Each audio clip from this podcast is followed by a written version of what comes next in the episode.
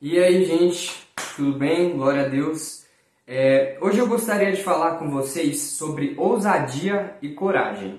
Efésios 3, versículo 12, no qual temos ousadia e acesso com confiança pela nossa fé nele. Estamos caminhando em nossas igrejas Sara Nossa Terra sobre uma série de palavras intitulada Outbox, fora da caixa, com o intuito de levar o evangelho e amor de Deus para fora das quatro paredes dos templos. O desejo do nosso coração é que as pessoas ao nosso redor também possam conhecer Jesus e experimentar esse amor que queima de maneira inexplicável dentro de nós. Que nossos familiares, amigos, inimigos e até mesmo desconhecidos possam ter uma experiência sobrenatural com esse Deus que tanto anunciamos de tal maneira que venham a ser transformadas de dentro para fora porque para nós essas pessoas podem até mesmo serem desconhecidas, mas para Deus não. Ele as amou antes mesmo delas serem fecundadas no ventre. Assim como Deus se alegrou por você ter sido alcançado e retornado à sua posição original, que é de filho de Deus por intermédio de Cristo. Posição de filho, filho de Deus através de Jesus, de Cristo Jesus. Assim como o Pai se alegrou pela sua vida, Ele quer te usar para alcançar a vida dessas pessoas que estão distantes dele. Deixa Deus te usar para que a alegria dele seja também a sua alegria em nome de Jesus. É, agora eu gostaria de ler aqui para vocês Atos capítulo 4, versículo 13. Então, eles, vendo a ousadia de Pedro e João e inconformados de que eram homens sem, let sem letras e indoutos, se maravilharam e tinham conhecimento de que eles haviam estado com Jesus. É, então talvez você possa pensar, ah, mas eu nem sei falar direito, tipo, eu nem escrevo bem, não falo bem, não pronuncio as palavras bem, não tenho boa dicção.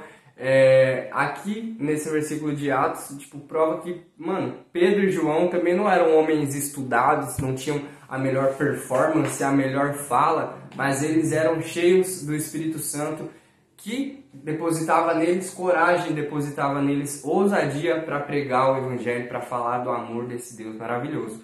Amém?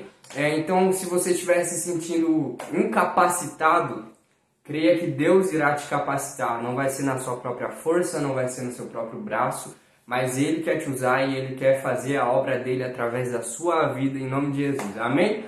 Tamo junto, galera. Eu li mesmo porque se eu fosse improvisar aqui não ia dar muito bom, eu ia acabar me perdendo. Então eu escrevi, anotei tudo que eu tinha que falar para vocês e li. É... Eu ainda não sou muito bom com esse negócio de trazer palavra é, de, de, pregar, né? Pregar.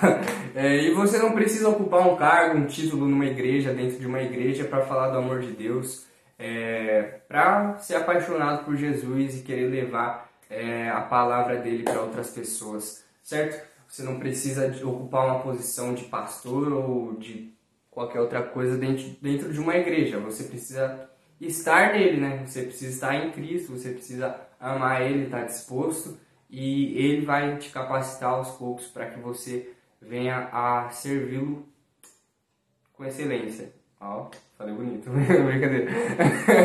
e é isso aí, gente. Um, uma, um bom dia, uma boa tarde, um, uma boa noite, um bom descanso, um, sei lá, um bom serviço. Independente do horário que você esteja assistindo, é, que Deus te abençoe grandemente, poderosamente. Certo? Um ano de 2022 de vitória, de viglória, que é o ano que você vê a glória de Deus, piada ruim para fechar, para finalizar. e é isso aí, gente. É, se você sentir no seu coração de compartilhar essa palavra, esse vídeo com outras pessoas, fique à vontade. É, quiser me marcar, me marca, não quiser, não marca. Mas é isso aí. Vamos que vamos para cima, que Deus tem grandes coisas para fazer em nossas vidas e na vida das pessoas ao nosso redor. Em nome de Jesus, amém, gente.